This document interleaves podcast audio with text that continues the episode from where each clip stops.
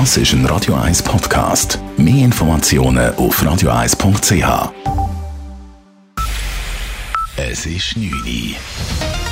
Radio 1, der Tag in 3 Minuten. Mit dem Alles Karl. Die Spritzfahrt des an Corona erkrankten US-Präsidenten Donald Trump rund um das Spital, in dem behandelt wird, vorbei an wartenden Anhänger, sorgte heute für Entrüstung in den USA. Mediziner und Wissenschaftler kritisierten, dass Donald Trump mit diesem Zitat politischen Theater unnötig Menschen gefährde. Trump selber sagte in einem Video, das er vom Spital aus gepostet hat, er habe viel gelernt und sei dabei auch durch eine harte Schule gegangen. It's been a very interesting journey. I learned a lot about COVID. I learned it by really going to school. This is the real school, and I get it, and I understand it. Aus seiner unmittelbaren Umgebung im Weißen Haus haben sich mittlerweile mindestens zehn Personen mit dem Coronavirus angesteckt. Zuletzt wurde seine Pressesprecherin Kayleigh McEnany positiv getestet. Wie Trump selber mitteilte, werde er noch heute das Spital verlassen. Der Nobelpreis für Medizin geht in diesem Jahr an die Entdecker des Hepatitis C-Virus. Ausgezeichnet werden drei Forscher, teilte das Nobelkomitee heute mit. Die beiden US-Mediziner Harvey Alter und Charles Rice sowie der Brite Michael Houghton. Details von Skandinavien-Korrespondentin Sigrid Harms. Hepatitis C war lange ein globales Gesundheitsproblem, das beim Menschen Zirrhose und Leberkrebs verursachte. Die drei Forscher haben dazu beigetragen, dass die Krankheit heute heilbar ist. Dank ihrer Entdeckungen gibt es heute wirksame Medikamente. Zahlreiche Länder verschärfen ihre Corona-Schutzmaßnahmen wegen der markant steigenden Fallzahlen. In Paris haben die Stadtbehörden die höchste Alarmstufe ausgerufen. Ab morgen müssen Bars und Clubs für mindestens zwei Wochen lang geschlossen bleiben. Private Feste sind verboten.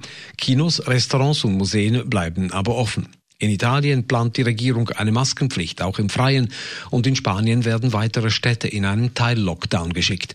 Im Deutschen Bundestag gilt neu Maskenpflicht. Fälle von häuslicher Gewalt haben in der Schweiz im letzten Jahr deutlich zugenommen. 2019 registrierte die Polizei knapp 20.000 Straftaten im häuslichen Bereich. Laut dem Bundesamt für Statistik sind das über 6 Prozent mehr als im Jahr davor. Insgesamt wurden letztes Jahr im häuslichen Bereich auch 29 vollendete Tötungsdelikte registriert. Das sind zwei mehr als im Vorjahr und zwei Drittel aller Tötungsdelikte in der Schweiz. Ludovic Magnin ist beim FCZ entlassen worden. Er war während 108 Spielen an der Seitenlinie dabei. Grund für die Trennung ist die andauernd schlechte Leistung der Mannschaft. Zuletzt beim 0 zu 4 gegen Aufsteiger Lausanne am Wochenende. Dazu Radio 1 Sportchef Adrian Sutter.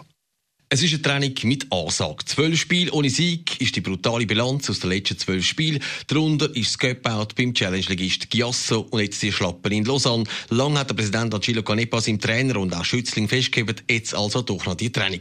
Der Ludo Magnier hat beim FCZ seine Spielerkarriere beendet und dann als Nachwuchstrainer dort angefangen. Am 20. Februar 2018 hat er den Posten vom Cheftrainer übernommen, ist dann mit dem FCZ auch Göpsieger geworden, aber nachher ist der Erfolg ausgeblieben. Adrian Sutter, Radio 1. Radio 1 Wetter. In der Nacht ist es häufig nass. Morgen am Dienstag bleibt es dann meistens auch grau. Am Morgen zwar noch mit Aufhellungen und auch trocken. Später kommt dann aber der Regen wieder. Temperaturen am Morgen um 9 Grad, am Nachmittag bis 15 Grad. Das war der Tag in 3 Minuten.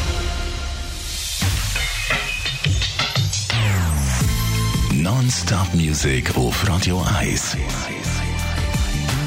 Die besten Songs von allen Zeiten. Non-Stop. Radio 1.